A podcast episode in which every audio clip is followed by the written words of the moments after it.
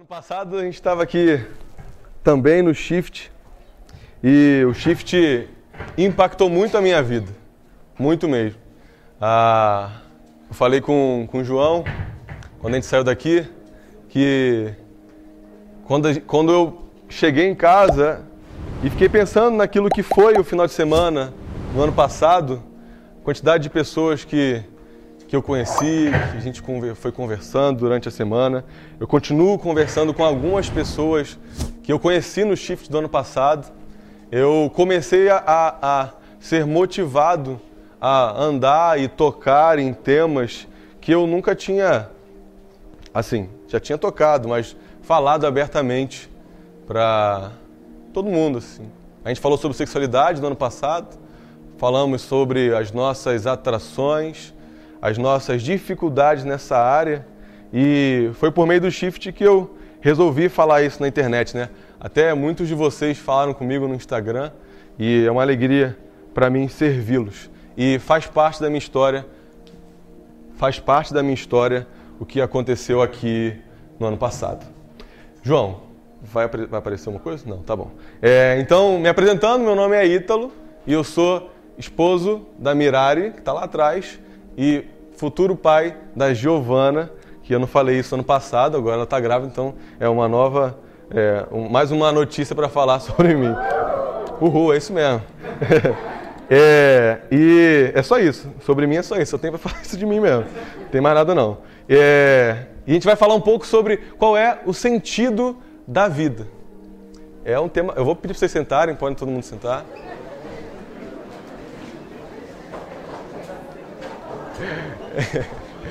A gente vai falar um pouco sobre o sentido da vida e esse é um tema muito difícil de se falar.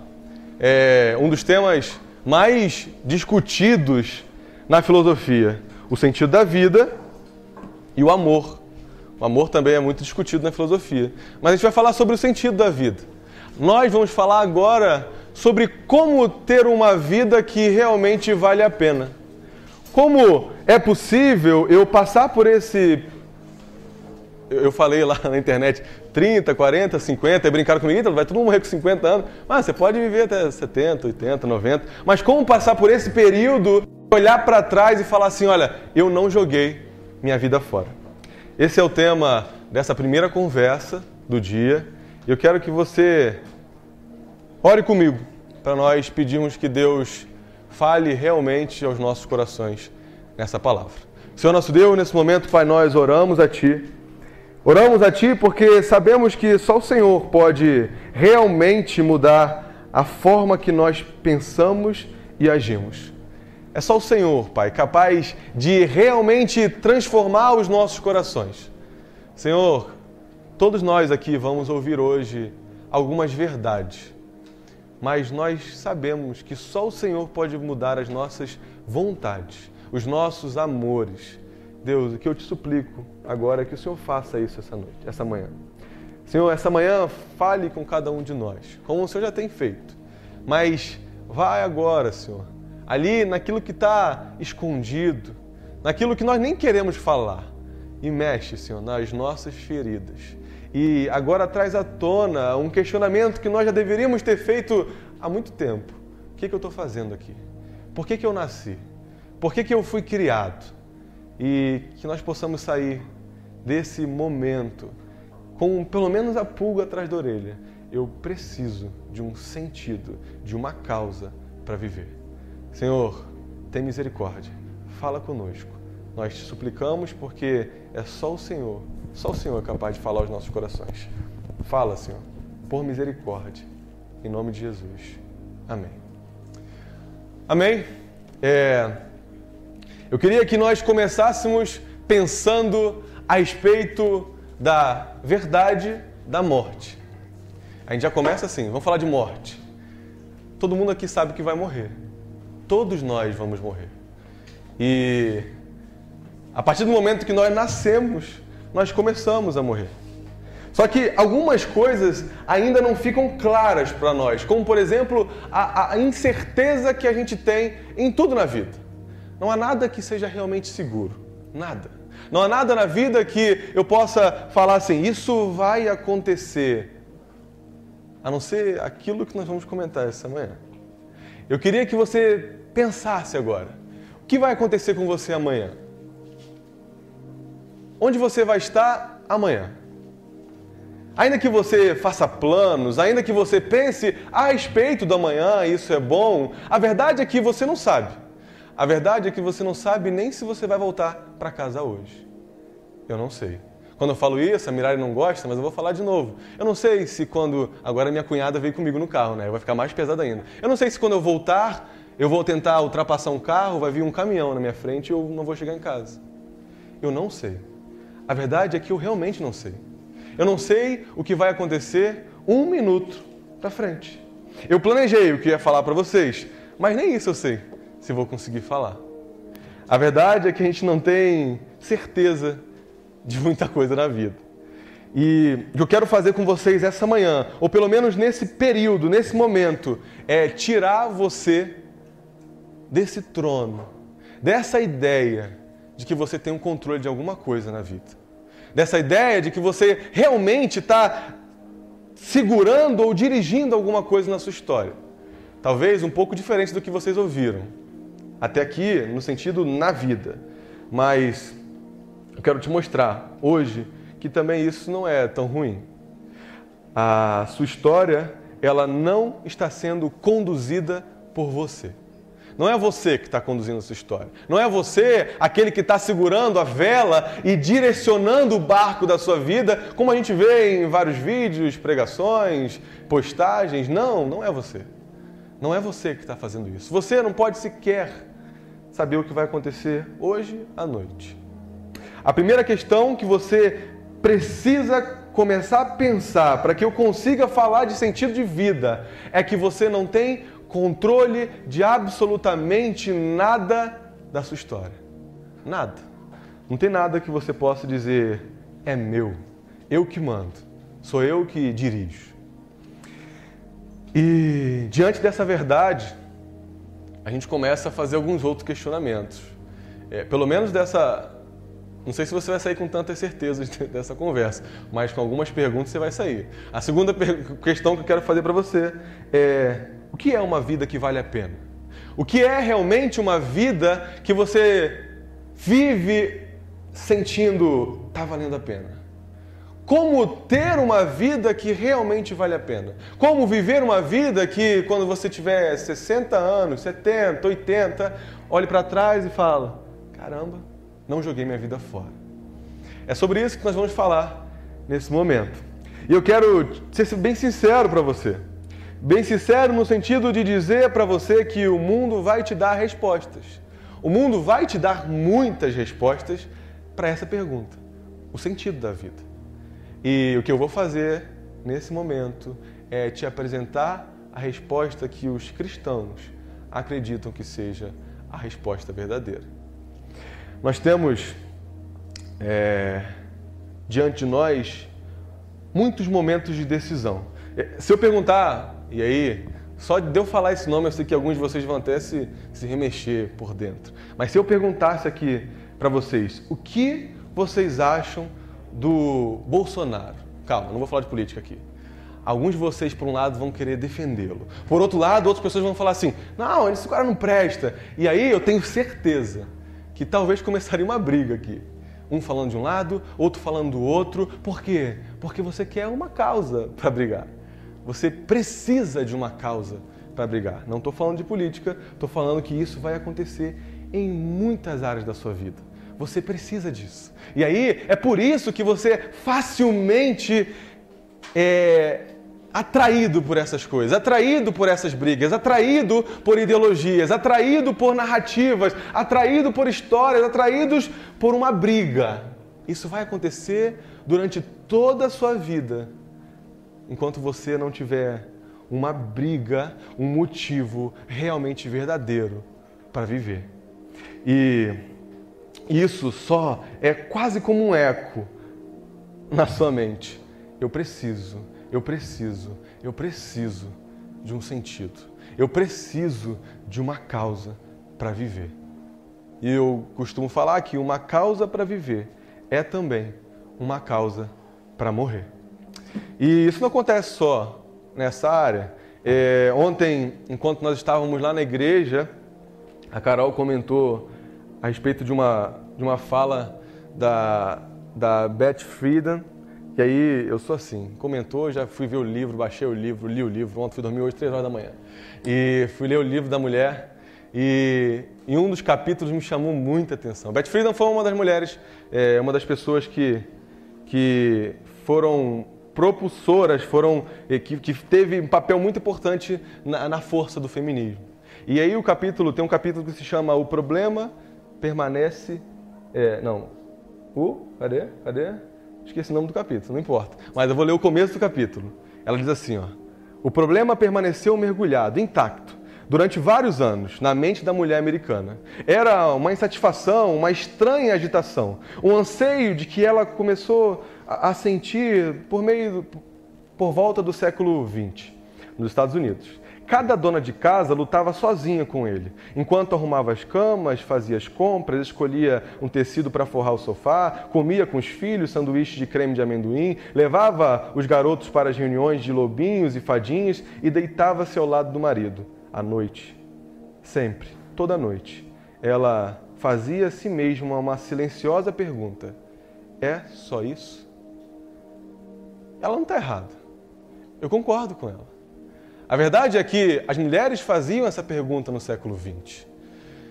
O problema é que elas continuam fazendo essa pergunta hoje. Porque não só as mulheres faziam essas perguntas no século XX, os homens também faziam essa pergunta no século XX. Só que o último capítulo do livro dela, e eu fui ler, ela diz: uma nova, um novo motivo para viver. E, cara, era tudo que eu ia falar hoje. E eu fui ler o que ela falava, que era o novo motivo que a mulher tinha para viver. E a resposta de Beth Friedan foi: você ter os mesmos direitos que os homens. Trabalhar, direito de votar, direito de ir para a faculdade. E aí eu preciso dizer para você, isso é muito bom. É muito bom que as mulheres hoje estão na faculdade, é muito bom que elas têm voz na sociedade. Eu não estou falando contra isso. Eu só quero te mostrar, obrigado. Eu só quero te mostrar que essa pergunta, esse anseio, ela tentou responder com isso. Só que isso, ir à faculdade, conseguir ter voz, não respondeu a pergunta que a mulher fazia antes de dormir. É só isso? Porque a gente continua fazendo essa pergunta. Porque depois que esse movimento tomou força, eu não acredito que essa pergunta cessou. As mulheres continuam, antes de dormir, se perguntando: é só isso? A pergunta antes era: é só realmente cuidar do meu marido e cuidar dos meus filhos? A pergunta só mudou para: é só ir trabalhar e levar o dinheiro para casa? É só isso? A pergunta continua, porque o problema não estava onde Beth Friedan achava que estava. E é isso que a gente vai mostrar. O problema está muito, muito, um lugar muito, muito mais profundo do que isso. E às vezes a gente acha que se eu me envolver na causa dos negros, dos pobres, da educação, da família, do homeschooling, da educação clássica, eu vou resolver o sentido da minha vida. A questão é que quanto mais o tempo passa, mais você percebe que a pergunta continua lá. É só isso? É realmente só isso? É só para isso que eu fui criado? Você precisa de uma causa para viver. Nós precisamos de um motivo para estar aqui. O problema é que você, aos poucos, eu e você, cada ano que passa, começa a perceber que os seus heróis morrem. Morrem porque morrem mesmo e morrem na sua mente porque eles te decepcionam. Os seus heróis morrem. Os seus inimigos estão no poder. E é ali que você procura uma ideologia para viver. Eu sei que ninguém entendeu isso aqui porque eu sou velho, mas Cazuza fala isso. Cadê? O tio Hermes entendeu o que eu falei. Eu só quis puxar Cazuza aqui porque ele é fera. Então, só, só. Será que é só somente os jovens que têm essa pergunta? Não. A questão é que talvez quanto mais velho a gente fica, mais coisas a gente coloca no buraco da pergunta qual o sentido da minha vida. Mas a pergunta continua ali, continua te, te agoniando, continua te angustiando. A pergunta vai continuar. Mas uma notícia para você. Se você se faz essa pergunta, eu quero te dizer, ela continua. Ela continua porque de alguma forma parece que nós fomos criados para buscar essa pergunta. De alguma forma, parece que nós fomos criados para ir em direção à resposta da verdade. E a gente percebe isso quando a gente pensa em alma. A alma, na Bíblia, e eu não sei como é que se fala, mas se escreve nefesh.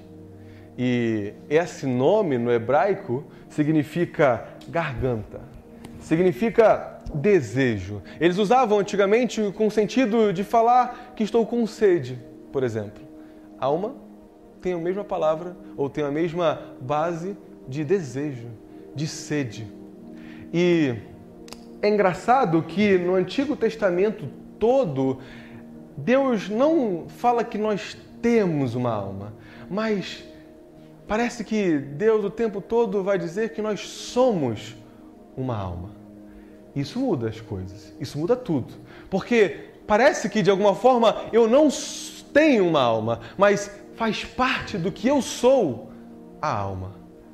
Ao mesmo tempo, pensem comigo: se alma quer dizer desejo, sede, fome, garganta, de alguma forma a Bíblia nos diz que nós somos sede, nós somos desejo. E dentro de você há um desejo, há, há uma alma ansiando por significado. Você é desejo, você é fome. E é por isso que você vai, sempre vai procurar um sentido para viver. Porque você nasceu assim. Porque a sua alma, ela funciona assim. Porque você é assim. Abra qualquer qualquer Instagram e qualquer frase de efeito que realmente tenha muito compartilhamento na internet. Você vai ver o que eles vão dizer para você. Eles vão dizer para você: faça com que o que faça o que o seu coração manda. Busque dentro de si a verdade. A, verdade é que todo mundo sabe que a gente precisa de um sentido. Mas talvez estenha, é, tenhamos ou estamos procurando em lugares errados. Não é dentro de si que você vai encontrar o sentido da sua vida, porque você não foi criado para si. Você não foi criado para olhar para si. E essa é a primeira coisa que nós vamos começar a entender para responder essa, essa pergunta. Nós não fomos criados para nós mesmos. Tudo que tem sentido de verdade está para além de você, está fora de você.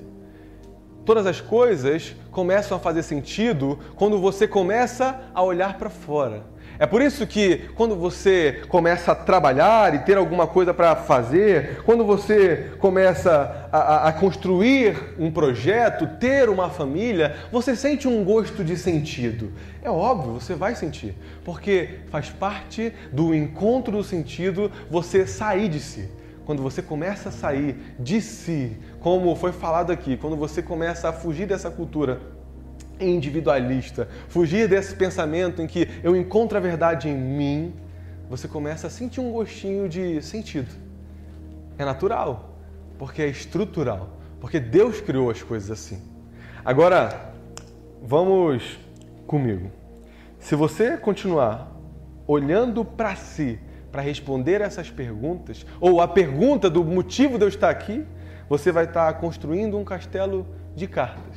E que qualquer ventinho vai derrubar você. Você não vai ter estrutura, você não vai ter consistência nem constância, porque afinal de contas você não se dá respostas.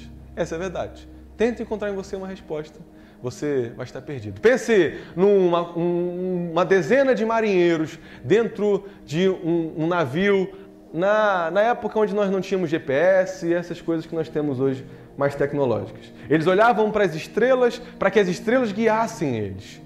E aí, vamos supor que um deles fale assim: gente, vamos parar de olhar para as estrelas, vamos fazer o que manda o nosso coração.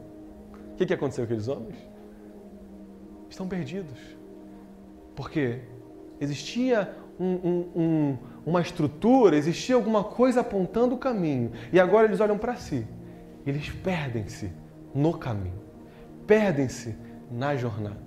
E você está na jornada. Você nasceu. Daqui a pouco você vai morrer. E nesse caminho, você precisa viver uma vida que vale a pena.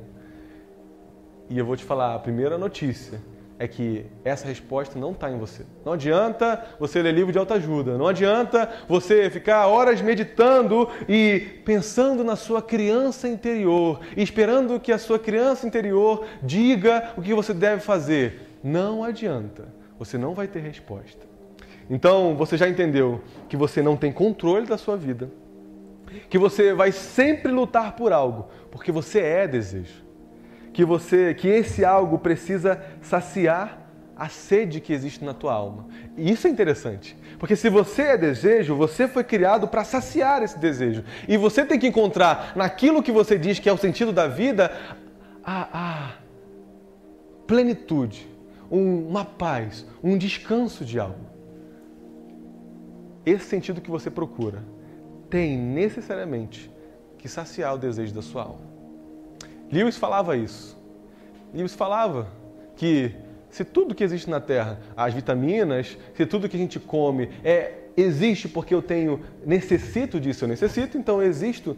Há uma coisa estranha. Eu necessito de alguma coisa que, que, que é fora e eu necessito de uma vitamina que é, é fora da, daquilo que eu encontro no mundo. Só tem um motivo para isso. Deve existir alguma coisa fora, transcendente, acima do que aquilo que eu vejo nesse mundo. Então, aquilo que você define como o sentido da sua vida deve saciar a sede da sua alma. Daqui a pouco é, a gente vai falar sobre como saciar esse desejo. Mas lembre-se, não vai ser olhando para si. Nunca vai ser olhando para si. Não é em você que você vai encontrar a resposta.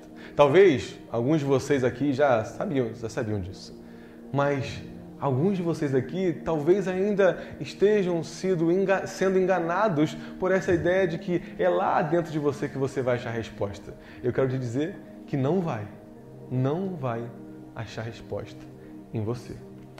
Então, eu sei que olhar para fora não é algo comum, eu sei que olhar para fora não é algo que a gente vê, na verdade o que a gente ouve o tempo todo é se afaste de pessoas que são tóxicas, se afaste de pessoas que te fazem, que te fazem mal. É sempre olhando para você. É sempre você que tem que estar tá bem. E eu estou falando o contrário para você. Vá, olhe para fora, procure fora de você a verdadeira verdadeira verdade, né? Mas a verdadeira verdade que nós tanto precisamos. A escolha é sua. E é você que vai decidir isso. Ou não. Mas buscar sentido em você ou buscar sentido em algo que está fora de você. E eu quero te mostrar o que alguns homens, ou loucos ou mentirosos, ou que realmente tiveram uma experiência com Deus, descobriram nesses, nessas algumas centenas, é, nesses algumas centenas de anos da história da humanidade, porque a história da humanidade é também a história do cristianismo. Eu quero te ajudar a, a encontrar essa coisa importante. Mas vamos lá, eu vou te dizer o que é a coisa importante. Mas antes de falar a coisa importante, eu quero te fazer pensar o que fazer com essa coisa importante. Se você me disser, Ítalo, eu descobri a coisa importante, e essa coisa é verdadeira. Essa coisa importante que dá sentido a tudo, ela realmente é baseada na verdade. A minha resposta para você vai ser: morra por ela. Porque uma vida que vale a pena ser vivida é uma vida em que você tem um motivo para morrer. Então, se você encontrar e nessa caminhada, se você encontrar um motivo verdadeiro, o meu conselho para você é morra por esse motivo. Não vale a pena menos do que isso. Não vale a pena ficar mais ou menos, um pouquinho lá e um pouquinho cá. Não vale a pena. Se esse é verdadeiramente o motivo da nossa existência, o meu conselho para você é que você olhe para isso e decida: eu vou morrer por isso. As pessoas fazem isso o tempo todo, fazem isso por política, fazem isso por ideologia, e eu quero te mostrar um sentido real para você realmente morrer. Então, se você encontrar esse sentido, eu te aconselho, morra. É morrendo pelo que importa que as coisas que estão ao nosso redor começam a criar importância. É quando você descobre, é por isso que eu vou morrer. Agora, a minha família começa a ter importância. O meu trabalho começa a ter importância. Aquilo que eu faço, os meus projetos, aquilo que eu faço no meu, na, na minha igreja, aquilo que eu faço na minha escola, isso começa a ter de verdade importância para mim. Senão, você vai continuar com a pergunta: é só isso? Fez até um, um efeito, né? O garrafa. É só isso? Pá! É, foi tudo calculado. É, então vamos pensar aqui. Lucas, capítulo 12, do versículo 16 ao 20. Diz assim: Jesus, contando uma parábola. Disse Jesus em Lucas capítulo 12, no versículo 16 a 20. Um homem que, montando as suas riquezas e guardando as suas riquezas, olha para tudo que tem e se faz um questionamento. Ele pensou consigo mesmo: O que vou fazer? Não tenho onde armazenar minha colheita. Então disse: Já sei o que vou fazer. Eu vou derrubar os meus celeiros e construir outros maiores, e ali guardarei toda a minha safra e todos os meus bens. E direi a mim mesmo: Você tem grande quantidade de bens, armazenados para muitos anos. Descanse, coma, beba e alegre-se. Contudo, Deus lhes disse, lhe disse: Louco, essa noite lhe pedirão sua alma. Para quem será? Aqui está um homem que colocou toda a sua esperança naquilo que tem. E olhando que já tinha muito, ele falou: Eu vou derrubar tudo e construir algo maior. E aí você vai dizer: É louco. Eu vou dizer para você: É isso que a gente faz. Sabe como a gente faz isso? A gente faz isso quando nós queremos é, encontrar sentido nos relacionamentos. Então, eu começo a namorar com uma pessoa e aí aquela pessoa é o sentido da minha vida, é o sentido da minha história. E aquela pessoa, aos poucos, não vai dar a resposta. A resposta que você realmente quer. A resposta que a tua alma quer. E aí, o que, que você vai fazer? Termina com essa pessoa e é aquela pessoa ali vai ser melhor. Aquela realmente vai me dar a resposta. O que você está fazendo é basicamente derruba tudo e constrói tudo de novo. E aí você, não, não, não faço isso, Ítalo. Mas talvez você olhe para aquilo que você quer ser na vida, na questão profissional, e você, olhando para a sua, sua vida profissional, percebe, cara, eu cheguei até aqui, mas isso não está dando resposta, então eu vou mudar de carreira. E aí você vai falar no Instagram que mudou de carreira, vai falar que é isso, temos que seguir nosso coração. O que, que você está fazendo? Jogando tudo fora e construindo de novo um outro celeiro. A gente faz isso o tempo todo enquanto não temos a resposta verdadeira para a pergunta: é só isso? E Deus vai nos dizer: louco, essa noite pedirão a sua alma. Percebe? Ele voltou com toda essa ideia que nós conversamos aqui. Ele voltou não, né? Ele está falando. Eu que falei, não tem nada a ver. Nem, enfim. É, louco, essa noite pedirão a sua alma. É a ideia de que a qualquer momento você vai embora. A qualquer momento você vai ter a sua alma recolhida por aquele que é dono da sua alma, que nem da sua alma você é dono. E ele chama esse homem de louco. E eu quero te dizer que se você está vivendo uma vida assim, você é louco, você é maluco. Porque você está vivendo uma vida que está fadada há uma procura constante de resposta o tempo todo, em todos os lugares, que não vai encontrar. Eu quero poder, de alguma forma, te falar que existe uma resposta, que existe um sentido, que existe uma causa para viver, que existe uma vida que vale a pena viver. Então, isso é uma vida desperdiçada. E aí você pode dizer, então quer dizer que uma vida desperdiçada pode ser uma vida com regalias? É claro que pode ser uma vida com regalias. Uma vida jogada fora pode ser uma vida em que você estudou, fez faculdade, morou fora, tem um bom emprego, tem uma boa família e morreu. Pode ser uma vida jogada fora. Isso pode ser uma vida jogada fora. Porque ninguém pode dizer que aquele homem não tinha bens.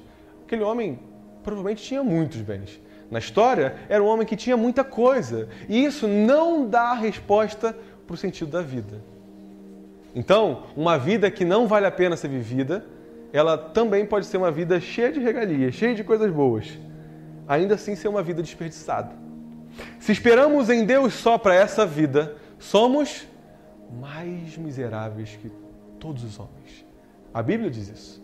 Então você pode dizer, vamos dar um passo a mais. Eu quero Deus. Eu estou na igreja, eu estou aqui porque eu estou na igreja. Eu realmente acredito naquilo que falam. E aí eu vou te dizer: se a sua esperança, se o motivo de você estar na igreja é apenas para essa vida, você é mais miserável do que todos os homens.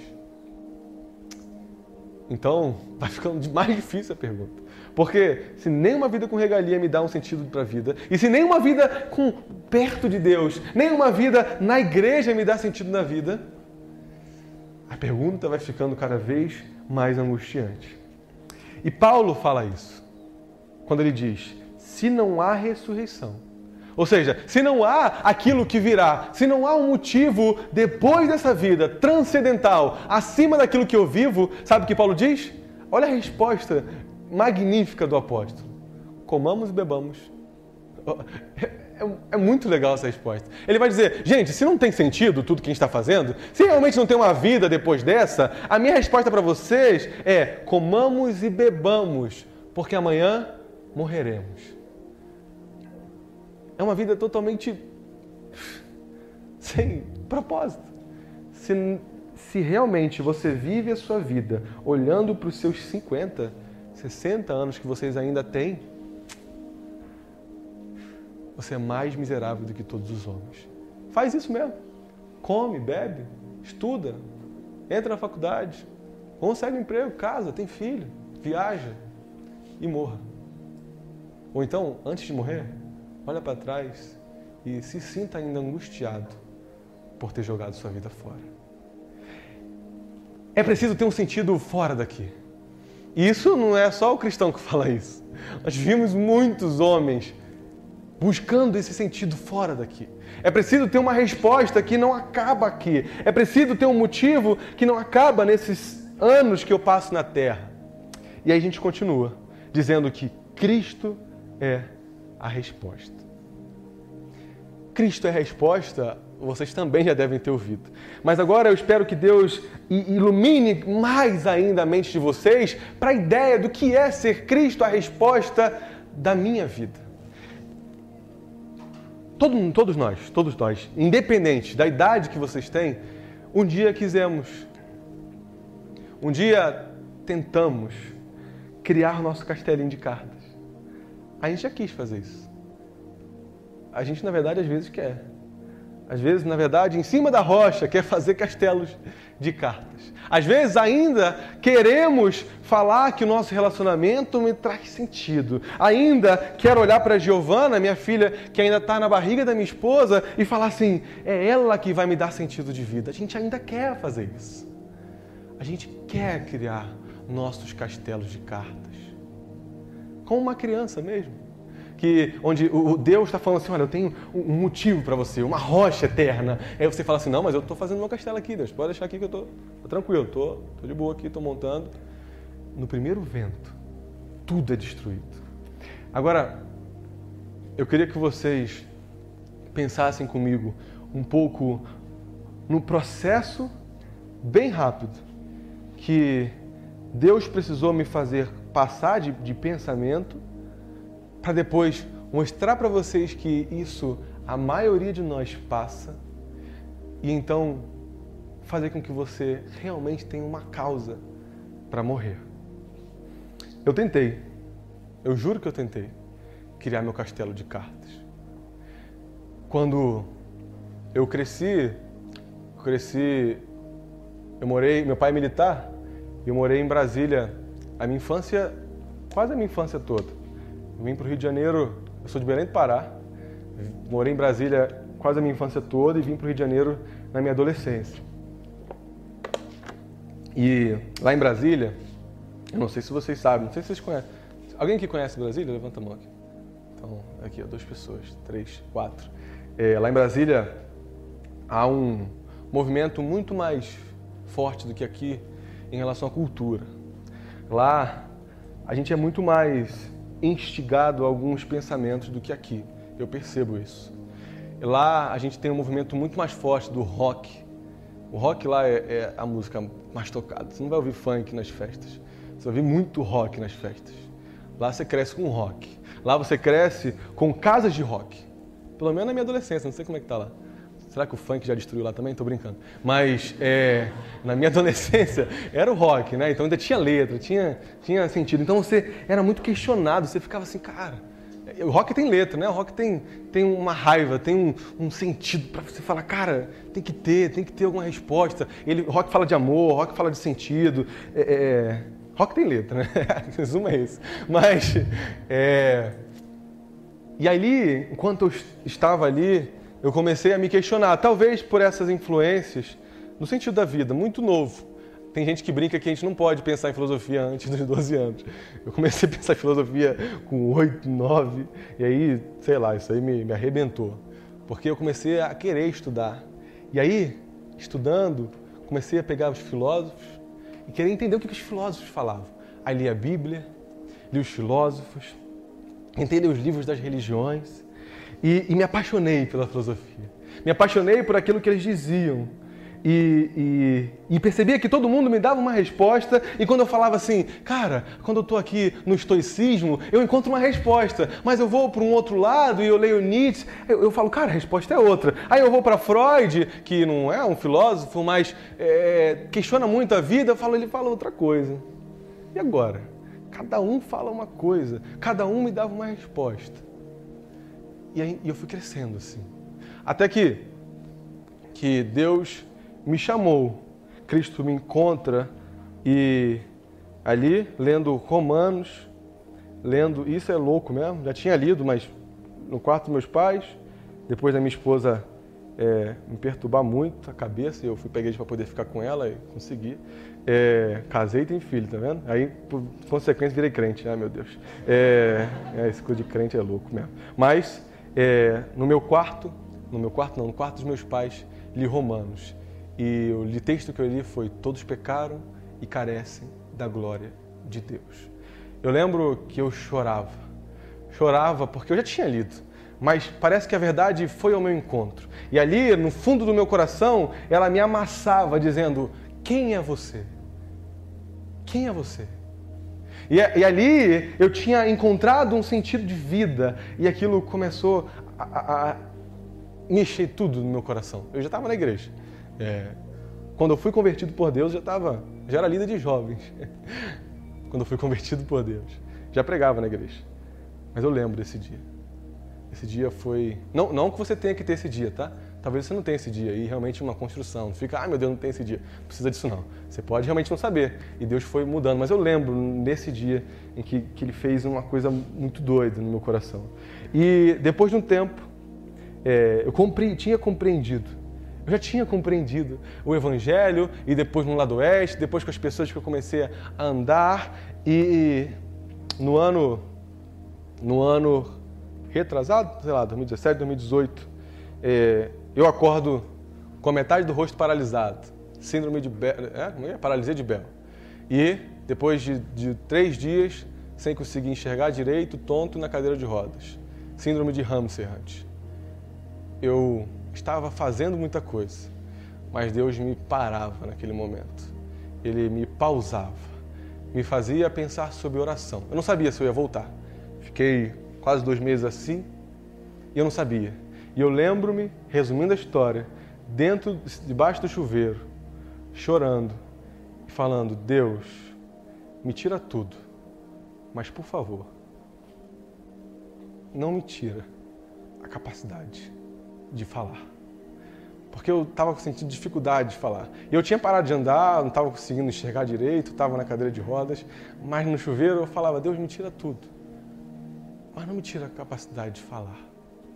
Eu precisava falar para as pessoas que o sentido não estava no que eu tinha, não estava no que eu tinha conquistado, não estava naquilo que eu tanto tinha gostado de ter, um conhecimento bíblico, uma boa carreira, uma faculdade, um intercâmbio.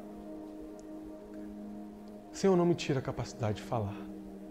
E ali eu volto de uma maneira muito profunda a procurar a verdade. De novo.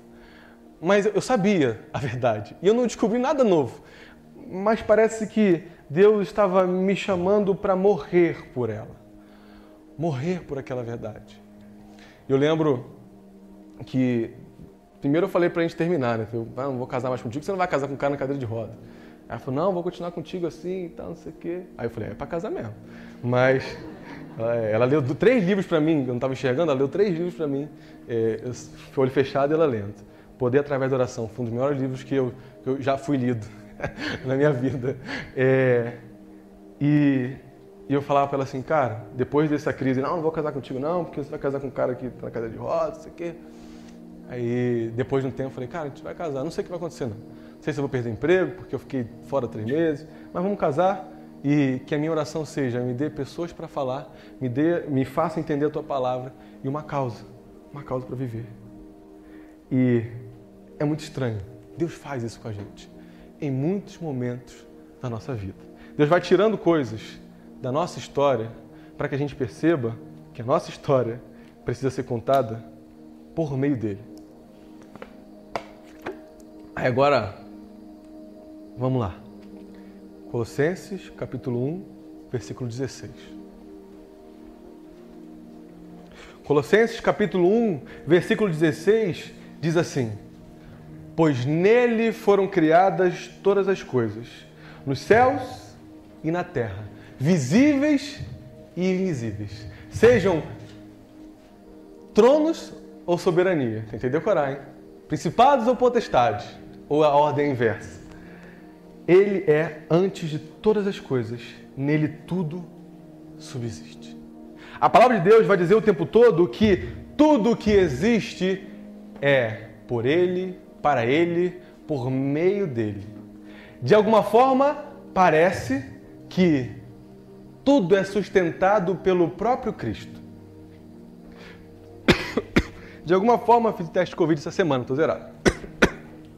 De alguma forma, parece que se a gente olha para essa garrafa, ela, a gente pode dizer que ela só existe porque Cristo existe. É isso que a Bíblia diz. A Bíblia diz que tudo existe nele e que ele sustenta todas as coisas. E que se ele não existisse, nada do que existe teria se feito, porque tudo está nele. Então não adianta você falar que está fugindo dele, porque você está nele. A verdade do Evangelho nos diz que ele sustenta todas as coisas. E não só sustenta todas as coisas, como diz que ele é dono de todas as coisas. Não há nada que ele não seja dono. Não há nada que ele possa chegar e falar assim: caramba, isso aqui não é meu. É bem contrário do que a gente fala. Porque não há nada sequer na nossa vida que eu possa dizer, isso é meu. E Jesus é o contrário. Não há nada sequer em Jesus que ele possa dizer: Isso não é meu. Tudo é dele. Dele, por ele, por meio dele, para ele. Isso que eu falei que aconteceu comigo não é algo para me vangloriar. Não há, não há nem possibilidade em se vangloriar em ser achado. Não há possibilidade em conseguir me achar em ser achado na lama. Não há possibilidade em convertidos olharem para si e falar assim: Deus me escolheu. Porque foi de graça, por graça. Longe de mim gloriar-me senão na cruz do nosso Senhor Jesus Cristo, pelo qual o mundo está crucificado para mim e eu para o mundo. Como a resposta. E eu quero que vocês percebam como ele se apresenta como resposta. Pensem comigo. Todo mundo se perguntava isso. Na verdade, Jesus chega no momento em que muita gente já tinha até resposta para isso. Uma resposta não muito boa, mas já tinham respostas. Já tinha vindo os pensamentos de Platão, já tinha acontecido os grandes movimentos da filosofia. E olha que louco que esse homem fez. Jesus chega na terra, nasce, nasce não numa família rica, cresce. E aí, olha que, que, cena, que cena doida. Os filósofos ficavam assim, é, sentados, sentados normalmente, mas em muitos momentos de debate. E nas cidades, o centro das cidades, eles, nos centros das cidades aconteciam muitos debates. E a ideia do debate era você sair lá com a verdade. E o que, que aquelas pessoas buscavam? Buscavam sempre o logos, a lógica. Buscavam um sentido, buscavam lógica em tudo que eles procuravam, estudavam e viviam. Jesus chega no mundo e fala assim: Ou, oh, eu sou a lógica. Eu sou Logos. Isso é muito profundo. Todo mundo estava ali procurando Logos, Jesus chega na cidade e fala assim: Olha, eu sou Logos. Mas o que é isso, cara? Tá maluco? O cara falando que queria lógica, todo mundo estudando pra caramba, Platão, estava. Jesus ah, sou eu. Eu que sou o Logos. Eu sou a lógica. Jesus começa a querer responder aqueles filósofos. É, é, Jesus também diz que ele é outra coisa. Mas pensem comigo. Sabe por que os filósofos procuravam a resposta? Os filósofos, as pessoas, todo mundo, sabe por que procurava a resposta? Porque eles diziam para si mesmos que existia uma coisa chamada ateleia, a verdade. A busca pela verdade, pelo por aquilo que realmente é, não por aquilo que dizem que é. Eu preciso dizer, isso é uma garrafa. Isso não pode ser uma garrafa para mim e um copo para ela. Isso é uma garrafa, não tem como fugir. Essa é a verdade. É isso que as pessoas buscavam naquela época. E Jesus chega para todos eles e diz assim: oh, Eu, eu sou a verdade. Jesus chega para todos eles que estavam procurando um sentido da vida, que eles chamavam de telos, e diz: Eu eu sou o telos. Eu sou a finalidade. Eu sou o fim de todas as coisas. Agora, olha que interessante. Uma coisa eu percebi quando a gente começa a buscar sentido na vida. Vocês vão encontrar muitas pessoas falando o sentido da vida. Muitas. Dizendo o que é o sentido da vida. Mas só em um lugar vocês vão encontrar alguém dizendo: Ou. Oh, eu sou o sentido. Isso é muito profundo. É realmente estranho. Ou Jesus realmente era louco, ou Jesus era um mentiroso, ou ele realmente era o sentido da vida. Ou ele realmente era o motivo que nós temos para viver. Jesus é a verdade que eles procuravam. Jesus é a lógica que eles procuravam. Só que a diferença da lógica, da verdade, do sentido que a gente procura no trabalho, que a gente procura no casamento, que a gente procura nos filhos, que a gente procura nos nossos namoros, que a gente procura na sexualidade, que a gente procura em qualquer outro lugar. A diferença é que o sentido real, ele pulsa sangue. O sentido real, ele já andou entre nós. O sentido real é vivo. Os filósofos naquela época de... Eita os filósofos naquela época diziam: vida à mente. Eles gritavam isso quando a pessoa falava uma coisa muito inteligente. E Jesus chegou no mundo dizendo: Eu sou a vida. A vida para a vida. Jesus se apresenta como sentido da vida. Isso é confrontador mesmo. Isso realmente é, é algo assustador. É um homem, o sentido de toda a história é um homem, mas também o próprio Deus. Jesus chega no mundo dizendo: Eu sou o motivo que você tem para viver. Filipenses capítulo 3, versículo 7 diz: Mas o que para mim era ganho, reputei-o por perda, reputei-o perda por Cristo. E na verdade tenho também por perda todas as coisas, pela existência do, pela excelência do conhecimento de Cristo Jesus meu Senhor, pelo qual sofri a perda de todas essas coisas e as considero como escória, para que possa ganhar a Cristo. Vai chegar um momento da sua vida que você vai precisar, precisar ter uma causa para morrer. E a palavra de Deus diz que essa causa é Cristo Jesus. Como não ter uma vida jogada fora? Uma vida que não é jogada fora segundo aquilo que nós acreditamos na palavra de Deus, é uma vida em que comparado, comparando aquilo que nós decidimos ou encontramos como verdade, qualquer outra coisa é como esterco. Você precisa encontrar alguma coisa que qualquer outra coisa ao lado dela vai ser como nada. Eu quero muito. Eu quero muito ver o rosto da minha filha. Eu quero muito ter uma boa vida acadêmica, profissional. Quero muito ter uma vida, boa vida financeira. Eu quero. Claro que eu quero. Mas quando Cristo entra na história, todas as coisas devem ser como esterco se estiverem ao lado dele. Tudo. Agora sim, não ouça isso como mais um discurso. Pensa de verdade. Será que as outras coisas são outras coisas ao lado de Cristo Jesus? Será que você pode realmente falar como Paulo? Eu tenho por perda todas as coisas quando encontrei Cristo Jesus. Sabe como você vê isso?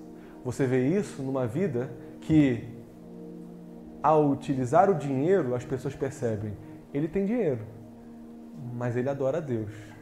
Ele tem dinheiro, mas dá para ver que mais importante que o dinheiro na vida dele é o Deus que ele serve. Ele tem uma família, mas mais importante na família dela é o Deus que ela serve. Todas as coisas ao lado desse sentido real e que a Bíblia nos diz que é o próprio Cristo devem ser como esterco, devem ser como nada. Eu preciso olhar para Ele e dizer que tudo é como nada, tudo é sem sentido.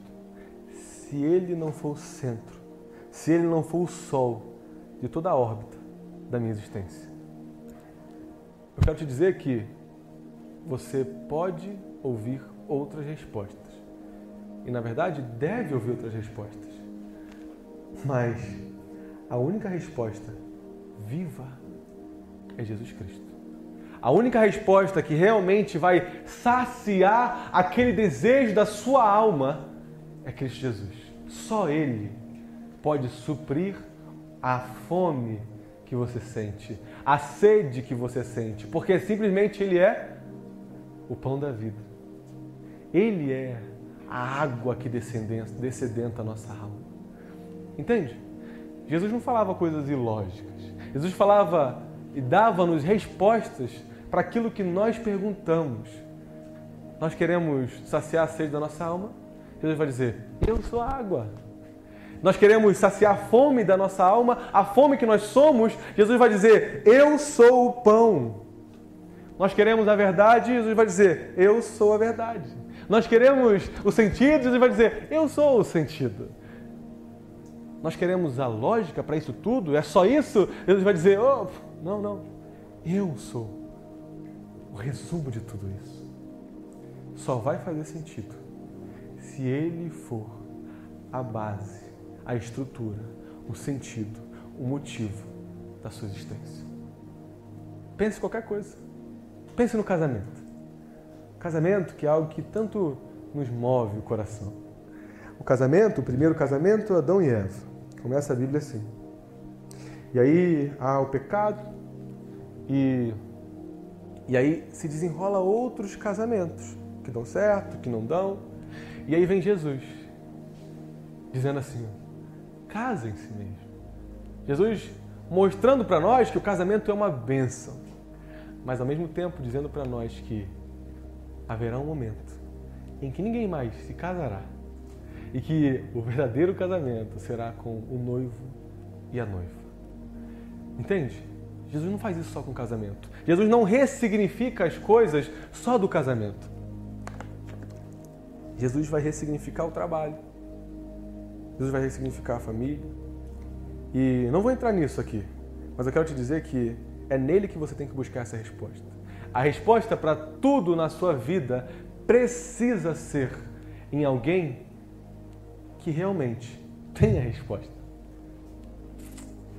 Jesus respondeu todos os anseios da nossa alma.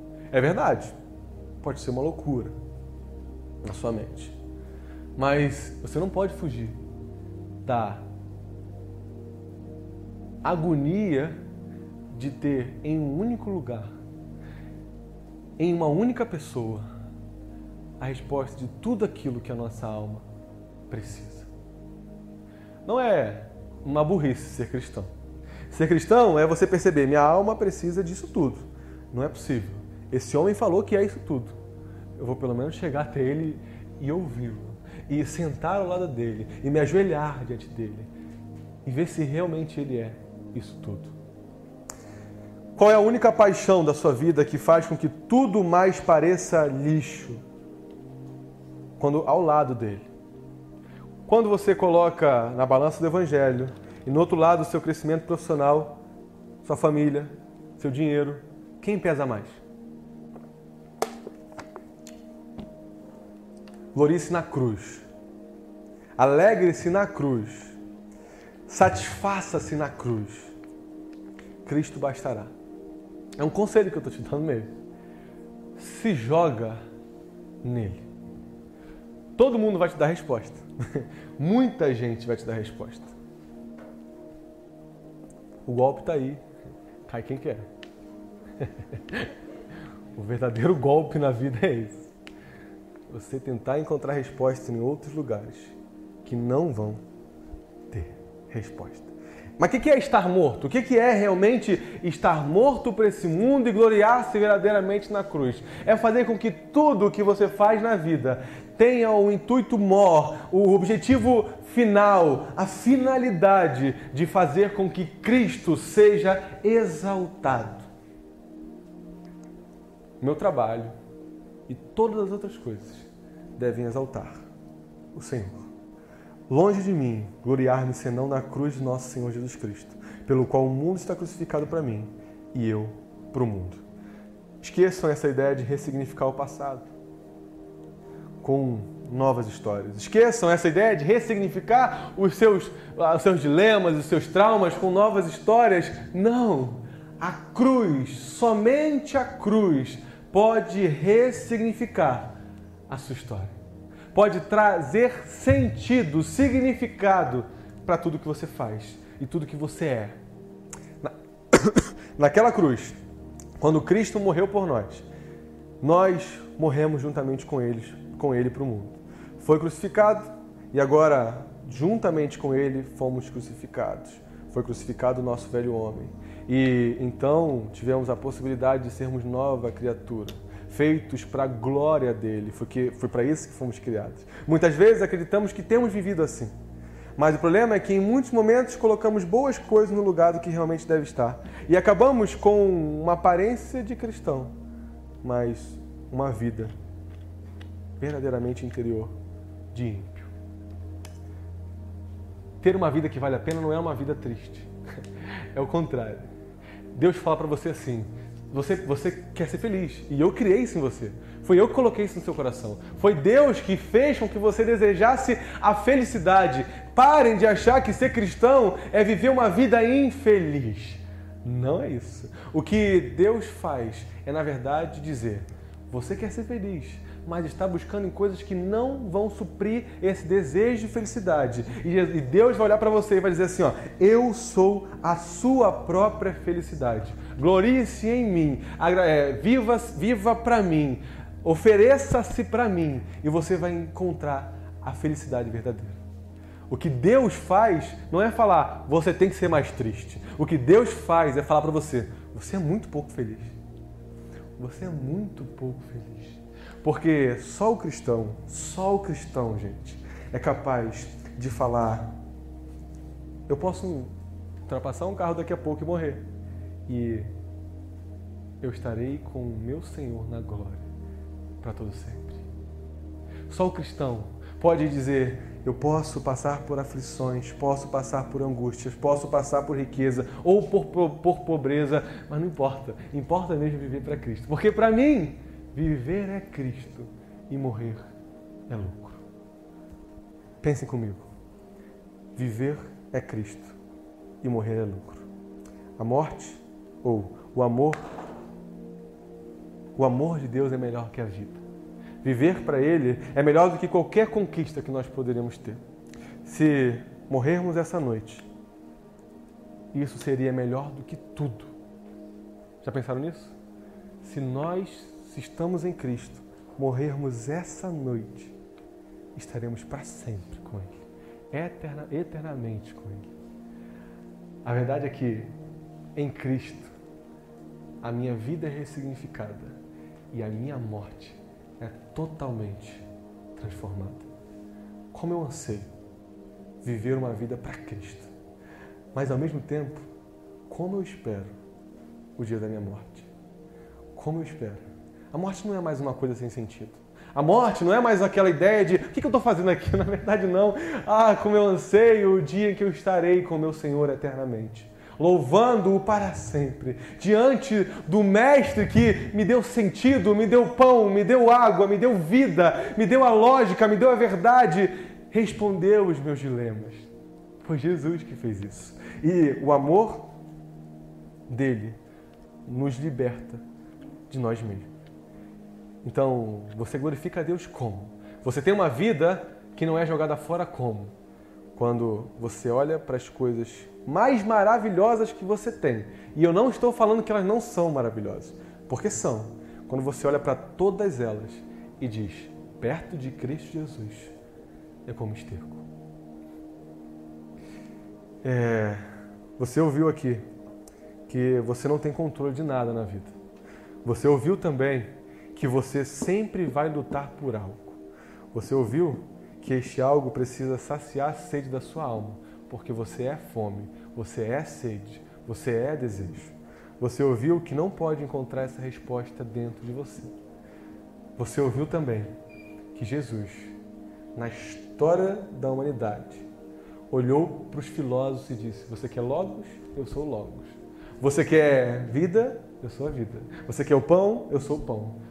Você quer a verdade? Eu sou a verdade. Jesus também olhou para os religiosos e disse assim: Você quer o cordeiro? Eu sou o cordeiro. Você quer o templo? Eu sou o templo. Você quer a esperança? Eu sou a esperança. Você quer o rei? Eu sou o rei. Você quer o Messias? Eu sou o Messias. Você quer o filho de Deus? Eu sou o filho de Deus. Ah, você quer Deus? Eu sou Deus. Jesus tomou para si tudo que a nossa alma precisa e disse: Eu sou a resposta para você. Entenderam?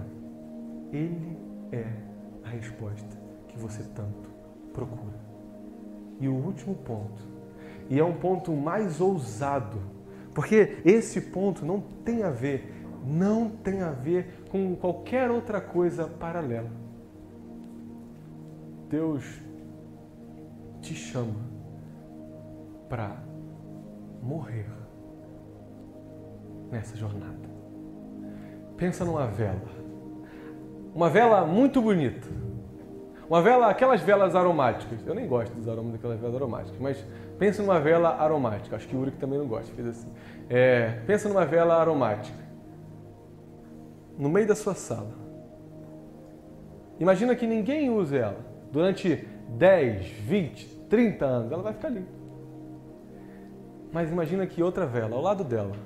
Eu chego nela, acendo essa vela e ela começa a derreter. Que é isso que acontece com a vela? Ela começa a derreter. E aí depois de algumas horas, poucas horas, às vezes nem hora, né? Se for pequena, rapidinho ela vai embora. Acabou. Eu quero te convidar a não ser uma vela que não é acendida. Eu quero te convidar hoje a deixar que Deus acenda o pavio e que você, ao longo da sua vida, e eu quero que você olhe para trás e dê passos, ande e fale assim: olha, ele falou que ele é o sentido, então eu vou seguir. E eu quero que você olhe para trás e fale assim: meu Deus, eu estou morrendo. E você vai continuar ouvindo: é para morrer mesmo. É realmente para perder a vida mesmo. Mas eu estou perdendo meu tempo, mas é para perder mesmo. Eu estou perdendo meu dinheiro, mas é para perder mesmo. Eu estou perdendo a, a vida que eu queria ter, é para perder mesmo. Eu quero te convidar a ter uma vida com propósito em Cristo Jesus. Eu quero te convidar a não viver uma vida lá e cá. Não vale a pena. Se você continuar assim, você vai chegar na sua velhice e vai olhar para trás. E eu espero mesmo, eu espero que Deus, na sua velhice, faça você lembrar de hoje, do que, do que o Mateus vai falar, do que o João vai falar. Quero que, que Deus te, te lembre das pregações que o seu pastor falou. Eu quero que Deus te incomode lá e você vai ficar angustiado e ter jogado sua vida fora. Mas eu quero muito mais que Deus faça isso hoje contigo. Hoje. Quero que você saia daqui hoje pensando: São duas opções. Ou fico mais ou menos e viro aquela vela ali, que até é bonitinha, tá ali parado, mas não tem nenhum machucado, nenhum, nenhum pedaço derretido. Ou você escolhe ser aquela vela que derrete, aquela vela que realmente vive o motivo de estar aqui. Viver o motivo de estar aqui, meus irmãos, é, eu sei, se machucar. Porque viver o motivo de estar aqui é olhar para Cristo, é olhar para o outro, é amar as pessoas. E isso dói, isso machuca, isso tira coisas de você. Mas eu quero te dizer que isso é uma vida que vale a pena. Por fim, longe de mim gloriar-me senão na cruz de nosso Senhor Jesus Cristo, pelo qual o mundo está crucificado para mim e eu para o mundo. Que Cristo Jesus seja o sentido da nossa história, para que no fim das contas eu não possa olhar para trás e dizer: eu me arrependo de tudo que eu construí. Até porque não vai dar tempo de derrubar os teus celeiros e construir outros. Deus vai pedir a sua alma. E para quem será?